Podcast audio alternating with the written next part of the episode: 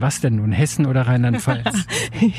also äh, Rheinhessen heißt die Region und gehört tatsächlich zu Rheinland-Pfalz. Heißt Rheinhessen daher, weil es schon 200 Jahre so heißt, weil dieser Teil von Rheinland-Pfalz gehörte ursprünglich zum Herzogtum Hessen-Darmstadt. Und deswegen ist da Hessen mit dabei. Genau. Jetzt ist die Verwirrung komplett. genau, genau. Aber einfach merken, rein und rein passt dann immer schon, genau. Tja, ist nicht ganz so einfach mit Rheinhessen und Rheinland-Pfalz, aber das wird sich gleich aufklären. Herzlich willkommen zu einer neuen Folge des Upgrade Hospitality Podcasts. Diesmal mit dem Mitschnitt meiner Radio Potsdam Reisefiebersendung aus Worms, Worms am Rhein und was diese Worte mit der Sendung zu tun haben. Leitraut B. Barmeiser. Das hören Sie gleich. Am Studiomikrofon in Potsdam ist wie fast immer Jule Sönnigsen. Mein Name ist Peter von Stamm und ich wünsche jetzt ganz viel Spaß beim Zuhören.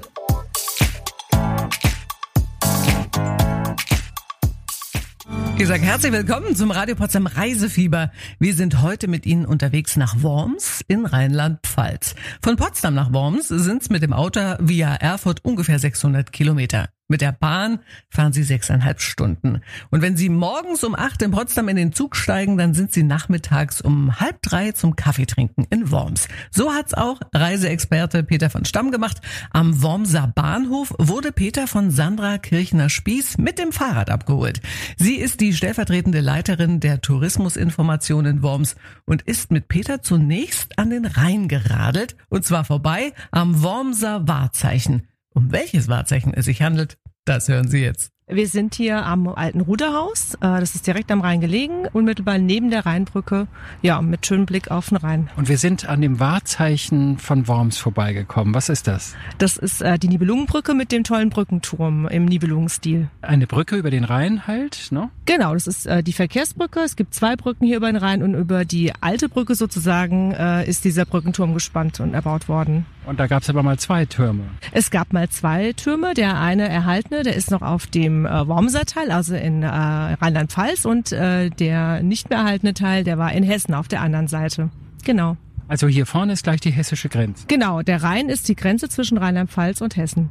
Also da klemme ich doch mir jetzt mal auf, weil ich bin ja jetzt in Rheinland-Pfalz, in Worms, aber das nennt sich hier irgendwie Rheinhessen. Was denn nun, Hessen oder Rheinland-Pfalz? also äh, Rheinhessen heißt die Region und gehört tatsächlich zu Rheinland-Pfalz. Heißt Rheinhessen daher, weil es schon 200 Jahre so heißt, weil dieser Teil von Rheinland-Pfalz gehörte ursprünglich zum Herzogtum Hessen-Darmstadt.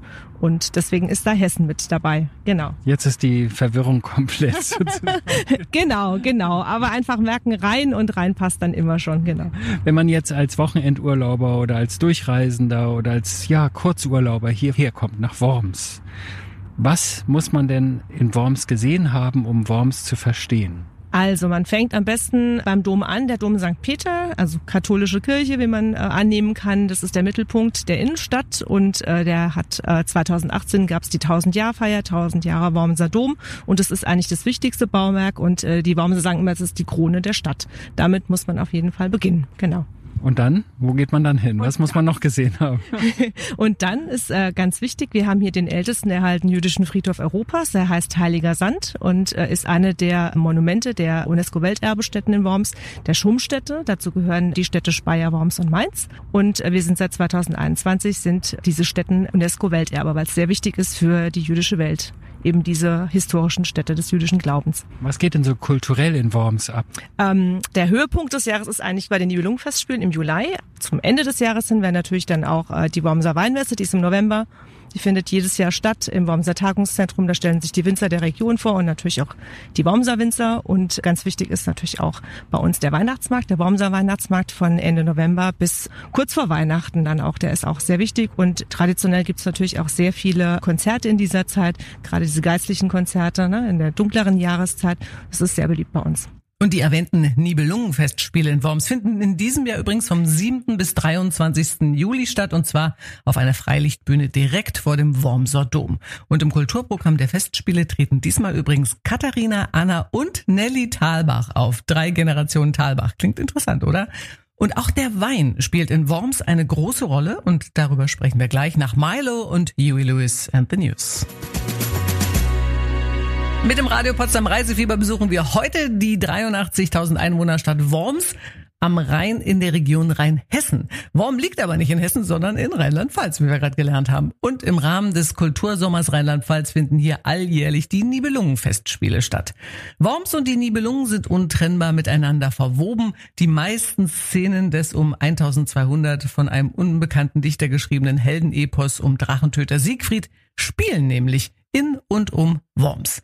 Mindestens genauso wichtig wie die Nibelungen ist in Worms der Wein. Welcher Wein das ist und was man in und um Worms alles unternehmen kann, das hat sich Kollege Peter von Stamm von der stellvertretenden Leiterin der Tourismusinformation Sandra Kirchner-Spieß erzählen lassen. Die Region ist eine Weinregion. Das ist dann Rheinhessen-Wein, sage ich jetzt mal so Genau. als Nicht-Weinträger. Ja. Aber, aber da wir ja in dieser Region sind, Rheinhessen-Wein, was ist, was macht denn diesen Wein so besonders?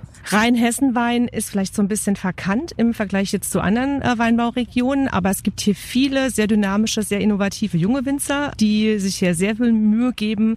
Wir haben hier ganz tolle Weinlagen, ähm, nicht nur jetzt hier in Worms, aber vor allem dann auch kurz vor äh, Mainz zum Beispiel in Nierstein am Roten Hang. Das ist auch eine sehr, sehr bekannte äh, Weinlage dort und immer in der Verbindung mit der superschönen Landschaft hier. Wie kann man sich denn sportlich betätigen? Ist das eine Radfahrregion, eine Wanderregion? Wie bewegt man sich hier? Hier ist Radfahren angesagt, Wandern auch, aber ich glaube, Radfahren ist schon ein bisschen populärer. Gerade hier der Fernradweg, der äh, Rheinradweg, der ist ja am bekanntesten wahrscheinlich dann auch, den kennen die Hörer wahrscheinlich auch am besten. Aber es gibt hier auch ganz viele tolle Themenradwege eben durch diese Region.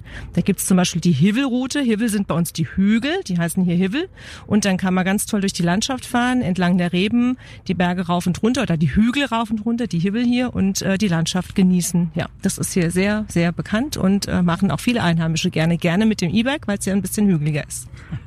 Gibt es auch so einen Nibelungen-Radweg? Weil hier wird ja alles dominiert von den Nibelungen. Ja, ja. Also einen Nibelungen-Radweg kenne ich jetzt noch nicht, aber es gibt hier äh, die Nibelungenstraße zum Beispiel. Das ist eine touristische Straße. Es gibt ähm, den Nibelungenweg hier innerhalb von Worms. Es gibt hier viele Nibelungen-Denkmäler oder auch viele Straßen sind nach den Nibelungen benannt. Es gibt hier so ein Nibelungenviertel. Dann gibt es dann den Dankwartplatz aus der Nibelungensage zum Beispiel. Ja, also das, äh, aber das ist eine sehr gute Anregung. Nehme ich gerne mit. Nun kommst du ja von hier. Ja. Hast du vielleicht einen Geheimtipp? Also wenn du dich mal von deinem stressigen Job erholen möchtest, was machst du da? Wo gehst du am Wochenende hin? Gibt's da irgendwie besondere Plätze, wo du sagst, oh, hier ist toll? Also jetzt hier speziell in Worms habe ich schon so ein, zwei Lieblingsplätze. Ich gehe sehr gerne in den Schlosspark im, äh, in Worms-Hernsheim. Das ist ein Empire-Schloss und da ist ein schöner Landschaftspark dabei und da kann man ganz toll entspannen und äh, ein bisschen entlang spazieren und äh, das ist äh, so mein Happy Place so ein bisschen. Und was auch sehr schön ist, ist äh, in der Wormser Innenstadt äh, der Innenhof von der Martinskirche. Der ist ganz toll begrünt mit äh, Olivenbäumen und Palmen und Brunnen und das ist eine kleine Oase in der Stadt. Hört sich romantisch an. Sehr. genau, ja. Magst du zum Abschluss vielleicht noch einen Gruß an die Brandenburgerinnen und Brandenburger schicken, dass die auch wirklich hier nach Worms finden, wenn sie nach Rheinhessen reisen? Ja, also dann äh, liebe Brandenburgerinnen und Brandenburger, ich hoffe sehr, dass ihr bald alle nach Worms kommt und unsere schöne Stadt besucht und hier äh, Wein und die Leute kennenlernt und alle Sehenswürdigkeiten mitnehmt und Spaß daran habt. Ich äh, werde euch herzlich willkommen heißen. Na, das hat doch Frau Kirchner-Spieß super nett gesagt, oder? Erfrischen kann man sich übrigens nach einem Stadtrundgang und einer Fahrt über die Hivelroute, nicht nur beim Wein, sondern auch bei einem ganz besonderen Bier. Und darüber sprechen wir im Reisefieber in der kommenden halben Stunde. Fury and the Slaughterhouse schicken uns optimistisch ins Wochenende. Bessere Zeiten werden kommen. Better times will come. Und ich begrüße Sie nochmal ganz herzlich zum Reisefieber bei Radio Potsdam. In der vergangenen halben Stunde hat uns Sandra Kirchner-Spieß schon einige Tipps für die Stadt am Rhein gegeben. Wir haben von der Region Rheinhessen erfahren, vom Dom und den Nibelungenfestspielen gehört und haben gelernt, dass die Hügel rund um Worms Hivel genannt werden. So eine Stadtbesichtigung kann natürlich auch durstig machen. Neben lauschigen Plätzen am Rhein und urigen Kneipen in der Stadt kann man den Durst aber auch an einer ganz besonderen Wormser Brauerei löschen. In dieser Bio-Bier-Brauerei gibt es einen außergewöhnlichen jungen Braumeister und das ist Gunyo Lim aus Südkorea. Welches Bier Gunyo Lim hier braut und weshalb er aus Korea nach Worms gekommen ist, das erzählt er uns jetzt. Deshalb bin ich auch nach Deutschland gekommen, weil ich Durst hatte. also du kommst eigentlich aus Südkorea. Genau. Ich habe mir gedacht, ich will Biobrauer werden. Ich wollte eigentlich. Und wo kann man es studieren oder lernen? Und eigentlich nur in Deutschland kann man entweder Ausbildung oder durch ein Studium Brauwesen lernen. Welche Brauerei ist denn das hier eigentlich? Diese Brauerei heißt Brauerei Sander in Worms. Wie kommt das denn mit den Bioprodukten? Also woher kommt das eigentlich, diese Idee, Bio-Bier zu machen? Das ist ja nicht so ganz einfach. Also mit den Bioprodukten ist es schon begrenzt, eine Kreativität zu realisieren. Aber mein Chef ist in einer Weingutfamilie aufgewachsen in Mettenheim, also in der Nähe von Worms. Und sein Großvater war der erste Bio-Winzer in Deutschland. Deshalb ist ein Bioprodukt für ihn oder für seine Familie ist ganz normal. Deshalb hat er eigentlich keinen Gedanken gemacht, außer Bio. Also Bioprodukte sind eigentlich nicht für unsere Gesundheit, sondern für unsere nächste Generation und auch unsere Umwelt. Wir kaufen nur die Rohstoffe aus ökologisch kontrollierten Anbau, damit dass diese chemische synthetisierte Pestizide also verzichten werden können. Es gibt ja ganz illustre Namen für ganz besondere Biere, die ihr hier habt. Also klar, das Helle zum Beispiel, ich weiß nicht, wie das bei euch heißt, Pale sowieso, aber erzähl doch mal, was für Biersorten produziert ihr denn hier eigentlich? Also wir produzieren nicht nur klassische Biersorte, Helles, Pils, Weizen, sondern auch äh, sehr kreative, also Biersorte, Craft-Biersorte. Mein Chef ist immer der Meinung, dass der Name von einem Bier sehr wichtig ist für Marketing und auch für die Kunden. Deshalb heißt unser Helles Original, weil Helles ist eigentlich Ursprungform vom Bier. Und unser Pils heißt Pils Nummer eins, Number One, weil ja, das ist mein Lieblingsbier. Und unser Weizen äh, heißt eigentlich Bernstein Weizen weil unser Weizen ist ein bisschen anders als bayerisches Weißbier, weil unser Weizen hat eine dunkle Farbe, deshalb bernsteinige Farbe, deshalb haben wir so genannt und wir haben auch Unterschiede. IPA India Pale Ale 736, also in diesem Jahr wurde in Bayern also Hopfen erst angebaut, deshalb dieses Jahr 736 Jahr haben wir auf den Namen genommen. Dann gibt es noch ein Bier, das heißt irgendwie, der Name erinnert so an Schokolade. Was ist das? Ah, wir haben auch eine Schokolator.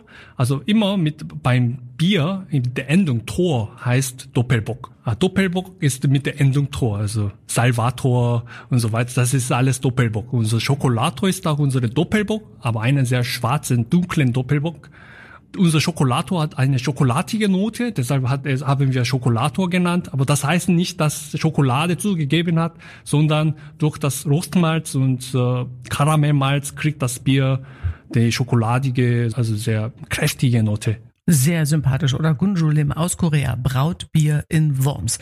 Und neben dem dunklen Sander Schokolator sollten Sie übrigens auch mal die saure Anna oder das Sander Triple Wums probieren mit der Doppelgärung. Am besten Sie schauen einfach mal bei einer Bierprobe mit Brauereiführung in der Braumanufaktur Sander vorbei. Und gleich erfahren Sie ganz Spannendes aus der Wormser Geschichte nach Dermot Kennedy und Coldplay. Something to Someone. Das ist Dermot Kennedy und Sie hören Radio Potsdam mit dem Reisefieber am Samstagvormittag. Heute aus Worms am Rhein, wo Sie nicht nur die Nibelungenfestspiele erleben und Bio-Bier von einem koreanischen Jungbraumeister genießen können, sondern auch allerhand Interessantes aus der deutschen Geschichte erfahren können. Dazu gehört auch die Geschichte des Judentums, die hier in Worms noch sehr anschaulich erlebbar ist. Worms gehört zum UNESCO-Welterbe der drei Schum-Städten, also der Städte Speyer, Mainz und eben Worms.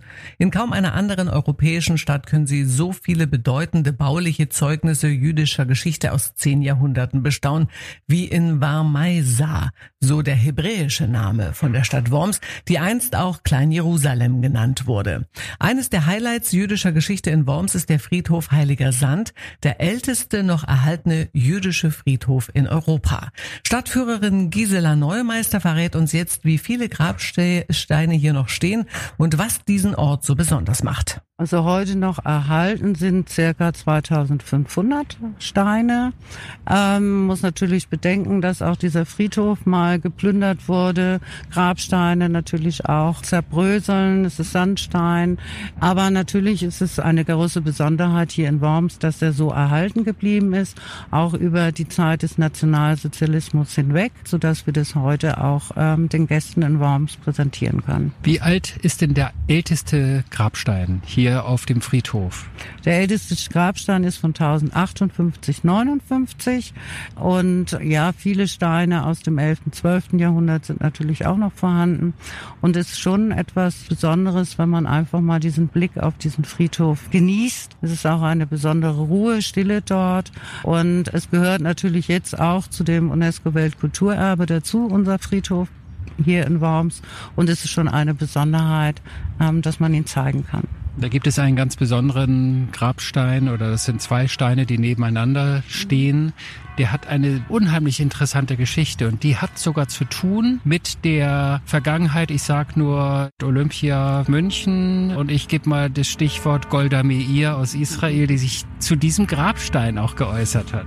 So habe ich das jedenfalls gelesen, dass Golda Meir, als es darum ging, eben Lösegeld zu bezahlen für die Athleten, gesagt hat, denkt an Rabbi Meir von Rothenburg. Auch der hat es für sich in Anspruch genommen, nicht ausgelöst zu werden, ähm, weil das Ganze eben immer weitergehen würde und Schule machen. Also Sie sagten gerade, der Rabbi von Rothenburg. Also der kam aber ursprünglich aus Worms. Weshalb ist er hier bestattet? Natürlich, er kam aus Worms, ist dann ein besonderer Gelehrter in Rothenburg, lange Jahrzehnte gewesen, kam im Alter aber dann wieder zurück in seine Heimatstadt Worms. Und in dieser Zeit wird einfach so die Bedrückung der Juden wieder etwas stärker als zur Zeit der Staufer. Und viele entschließen sich ins Heilige Land zu gehen, um dort vielleicht ihren letzten Lebensabschnitt zu begehen. Er schließt sich an. Das wird aber nicht gut damals von Rudolf von Habsburg äh, vom König gesehen und er lässt ihn gefangen nehmen. Und da kommt es eben zu dieser Situation, dass man Lösegeld fordert und der Rabbi Meir aber sagt, nein, ich lasse mich nicht auslösen. Und äh, er stirbt auch in Gefangenschaft und wird es viele, viele Jahre später seine Gebeine dann von einem reichen Kaufmannssohn aus Frankfurt ausgelöst. Und heute kann man beide Steine auf dem Friedhof sehen. Einmal den Gesetzen für Rabbi Meir von Rothenburg und daneben eben sein, ja, Gönner muss man sagen, der kurze Zeit später auch verstorben ist. In der kommenden Stunde erfahren Sie noch mehr über die jüdische Geschichte von Worms und natürlich können Sie auch wieder was gewinnen, eine wunderbare Reise in diesen Ort, aber natürlich nur, wenn Sie unsere Gewinnfrage richtig beantworten können. Und da lohnt es sich gut zuzuhören. Hier im Reisefieber bei Radio Potsdam. Mit dem Reisefieber besuchen wir heute Worms in Rheinland-Pfalz. Worms ist neben Speyer und Mainz eine der drei Schummstätten, die zum UNESCO-Weltkulturerbe gehören. In der vergangenen Stunde hat Kollege Peter von Stamm Europas ältesten erhaltenen jüdischen Friedhof besucht. Die ältesten der etwa 2500 Grabsteine stammen aus dem 11. Jahrhundert. Jetzt ist Peter mit Stella Schindler-Siegreich verabredet. Sie ist die ehemalige Vorsitzende der jüdischen Gemeinde Mainz, die auch für Worms zuständig ist. Frau Schindler-Siegreichs Familie hat zur Zeit des Nationalsozialismus sehr viel Leid erfahren müssen. Und damit diese Zeit nicht vergessen wird, führt sie heute Besucher aus aller Welt durch das ehemalige jüdische Worms. Kollege Peter von Stamm hat sich von Frau Schindler-Siegreich erklären lassen, welche Orte jüdischer Geschichte man sich in Worms unbedingt anschauen sollte. Ja, was muss man sich angeschaut haben? Auf jeden Fall das jüdische Viertel, die Synagoge, im Moment nicht möglich, die Mikwe, weil sie restauriert wird, das Ritualbad, aber es ist auch eines der Highlights und das allergrößte für mich, der jüdische Friedhof in Worms, der der älteste erhaltene jüdische Friedhof Europas ist. Und dann für jeden jüdischen Besucher auch die ganz große Geschichte, die verbunden ist auch mit religiösen Gesetzen und Ritualen, Gebeten, die ihren Ursprung in Worms, manche auch in Speyer und Mainz haben in den Schumstätten. Wofür steht Schum? Was ist die Bedeutung von Schum? Das ist ja eine Abkürzung für diese drei Orte, oder? Genau, Schum ist also eine Abkürzung und zwar mit den hebräischen Anfangsbuchstaben der hebräischen Bezeichnung für Speyer, Spira, Worms, Warmeiser und Mainz, Magensa. Die Buchstaben Shin, Wav und Mem werden dann zusammengelesen als Schum. Und zufällig heißt es Schum im Hebräischen auch Knoblauch. So konnten Sie im Jüdischen Museum in Berlin eine große Knoblauchzehe sehen als Anfang der deutsch-jüdischen Geschichte. Diese Knoblauchknolle konnten Sie an drei Seiten öffnen. Spira, Baumeiser, Magenser. Uns halt die Wiege des aschkenasischen Judentums. Und das ist wieder so ein Stichwort, das askenasische Judentum. Es gibt ja ein sephardisches Judentum. Das Askenasische ist das, was in Europa, also Juden, die nach Europa gekommen sind.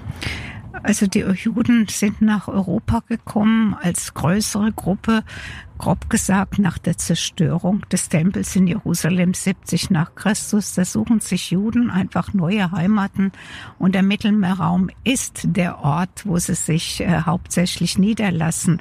Um das Jahr 1000 werden jüdische Familien aus dem italienischen Raum vom deutschen König in das Gebiet, was wir heute Deutschland nennen, ja, gelockt mit wirtschaftlichen Privilegien und Religionsfreiheit und so werden sie sich hier niederlassen, werden viele jüdische Gemeinden an den großen Handelswegen entstehen. Und da die Juden hier über Generationen gelebt haben, haben sie auch eine ja, Muttersprache, eine Umgangssprache entwickelt, die mit hebräischen Buchstaben, ihren Buchstaben geschrieben wird, aber sich aus dem Deutschen entwickelt hat, das Judendeutsch. Und durch Auswanderung ist es mitgewandert nach Osteuropa und das europäische Judentum aus oder vor dem Zweiten Weltkrieg bestand zu über 80 Prozent aus aschkenasischen Juden. Aschkenas bedeutet der deutsch sprechende Raum. Mhm, interessant, oder? Mehr aus der jüdischen Geschichte von Worms erfahren Sie in wenigen Minuten nach Ray Parker Jr und Surf Mesa. Sie hören das Reisefieber auf Radio Potsdam am Samstagvormittag und vor ein paar Minuten hat Stella Schindler siegreich aus den Anfängen der jüdischen Geschichte in Deutschland berichtet. Sie hat uns die ehemalige Vorsitzende der jüdischen Gemeinde in Mainz auch erklärt, was die Bezeichnung askenasische Juden bedeutet. Jetzt geht es um einen anderen Begriff, den wir alle kennen und der auch in Worms mit viel Leid verbunden ist. Also die Juden lebten schon am Anfang des 11. Jahrhunderts in der heutigen Judengasse. Es war im Mittelalter üblich, dass Gruppen in bestimmten Vierteln äh, lebten. Und wie die Stadt sich um die Kirche entwickelt hat, so hat sich das jüdische Viertel um die Synagoge entwickelt. Aus diesem Judenviertel wurde dann ja irgendwann das Ghetto. Also die Juden durften nicht sich eine Wohnung, ein Haus irgendwo in Worms suchen? Ja, also das äh, mittelalterliche Ghetto ist ein Phänomen aus dem Ende des 15. Jahrhunderts. Feststeht ein Ereignis, was jetzt auch gefeiert wurde, 1521 zur Zeit des Lutherreichstages gab es hier in dem Gebiet, was der deutsche König beherrschte, gab es nur drei größere Reichsstädte, wo Juden überhaupt bleiben durften. Das war Frankfurt, das war Worms und die dritte ist Prag. Prag war eine deutsche Stadt. Aus allen anderen Städten waren sie aus zu diesem Zeitpunkt vertrieben. Da kommen wieder Zeiten, wo sie zurück dürfen.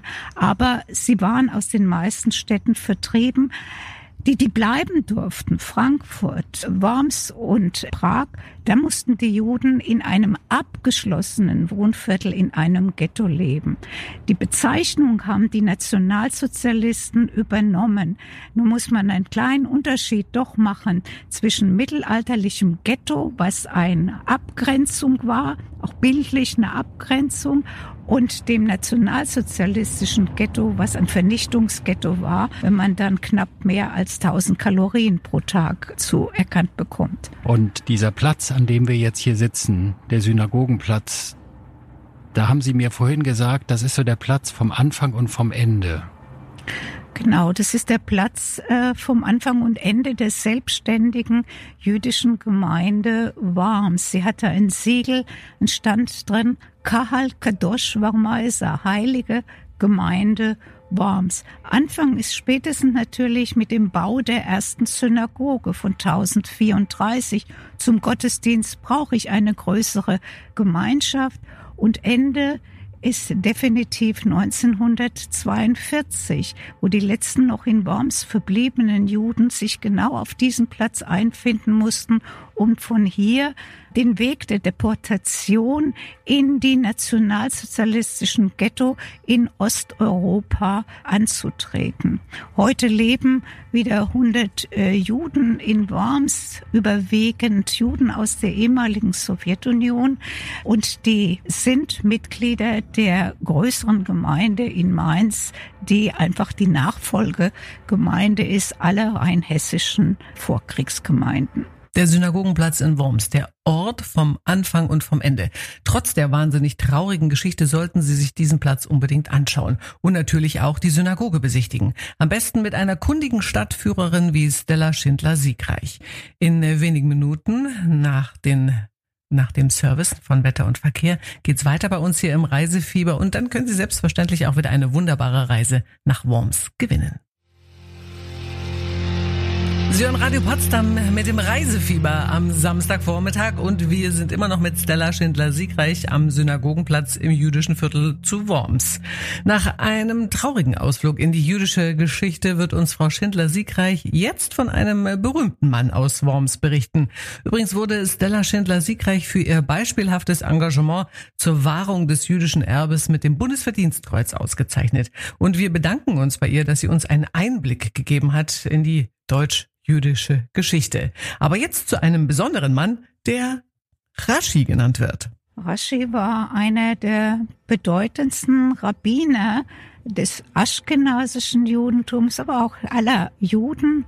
Raschis Verdienst, er hat im 11. Jahrhundert die beiden wichtigsten Gesetzesbücher der Juden, die hebräische Bibel, würde ich jetzt mal, also den Tanach und den Talmud vollständig kommentiert. Das sind Standardkommentare, die heute gelesen werden.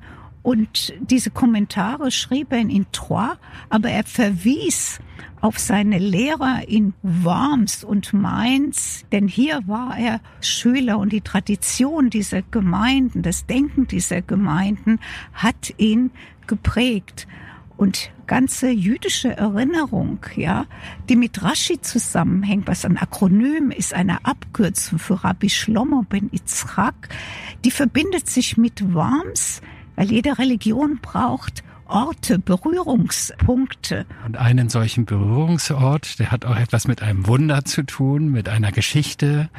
Das ist in meinem Rücken jetzt an einer Mauer, eine Außenmauer der Synagoge, die hat eine Beule, sage ich mal. Das hat ja wieder was mit Rashi zu tun, der noch nicht mal auf der Welt war, sondern kurz davor. Was hat es mit dieser Geschichte auf sich? Ja, das ist eine Wundergeschichte, mystische Orte, Religionen brauchen zu den Orten auch Wundergeschichten, vielleicht Märchen. Und so gibt's in Worms aus dem 17. Jahrhundert eine Sammlung über jüdische, in Judendeutsch, in Jiddisch geschriebene Geschichten zu Worms. Und eine Geschichte geht um diese Nische. Raschis schwangere Mutter geht hier die enge Straße entlang und auf einmal hört sie einen Pferdewagen, was für sie Gefahr bedeutet. Sie drückt sich an die Wand und dann geht die Wand zurück und bildet diese Schutznische denn Gott wusste, was sie für ein Edelstein trägt. Und diese Geschichte ist, wenn Sie so wollen, die Verbindung des Diaspora-Judentums mit dem heutigen Judentum, mit dem heutigen Zentrum des Judentums in Israel zum Beispiel in einer Geschichte von Baruch Mimagensa von Charles Czarnikowski, in dem er diese Nische, diese Geschichte auch mitverarbeitet. Und so ist sie dann im jüdischen Gedächtnis und ist für jüdische Touristen ein Ort, wie auch christliche oder andere Touristen auch ihre Orte suchen und mit ihren Bildern verbinden. Wollen Sie vielleicht zum Abschluss einen Gruß nach Brandenburg schicken auf Hebräisch? Leitraot be Barmeiser. Wiedersehen in Worms. Und wenn Sie Lust bekommen haben auf einen Kurzurlaub in Worms, vielleicht die Nibelungenfestspiele anschauen wollen, auf der Hibbelroute radeln oder auf der Spuren jüdischer Geschichte wandeln möchten, dann haben Sie die Chance. Wir schenken Ihnen zwei Nächte für zwei Personen mit Frühstück in einem wunderbaren Vier-Sterne-Hotel in Worms. Und äh, Zusätzlich bekommen Sie noch zwei Tickets für eine öffentliche Gästeführung während Ihres Aufenthalts in Worms. Wenn Sie gewinnen möchten, dann sollten Sie uns folgende Frage korrekt beantworten können. Aus welchem Jahrhundert stammen die ältesten Grabsteine auf dem jüdischen Friedhof Heiliger Sand in Worms? A aus dem dritten Jahrhundert oder B aus dem elften Jahrhundert. Wenn Sie gut zugehört haben, ist es nicht so schwer. Sie können uns jetzt eine WhatsApp schicken oder anrufen unter 0331 581. Per WhatsApp geht's meistens etwas einfacher, da kommen Sie durch, schicken Sie uns einfach den richtigen Lösungsbuchstaben A oder B. Und ob Sie gewonnen haben, das erfahren Sie schon bei uns in wenigen Minuten. Sascha mit If You Believe. Und bei uns am Telefon ist jetzt auch eine Dame, die es gar nicht glauben kann, dass sie durchgekommen ist und jetzt auch noch bei uns in der Leitung ist. Hallo, Frau Binner. Ja, guten Morgen. Schönen guten Morgen.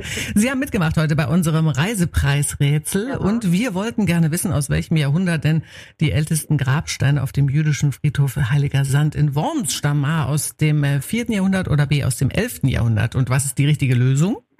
Müsste B sein, 11. Jahrhundert, wenn ich richtig zugehört habe. Und Sie haben vollkommen richtig zugehört, Frau Binnert. Und das bedeutet, wir schicken Sie nach Worms für ein oh, verlängertes Wochenende. super, super, super.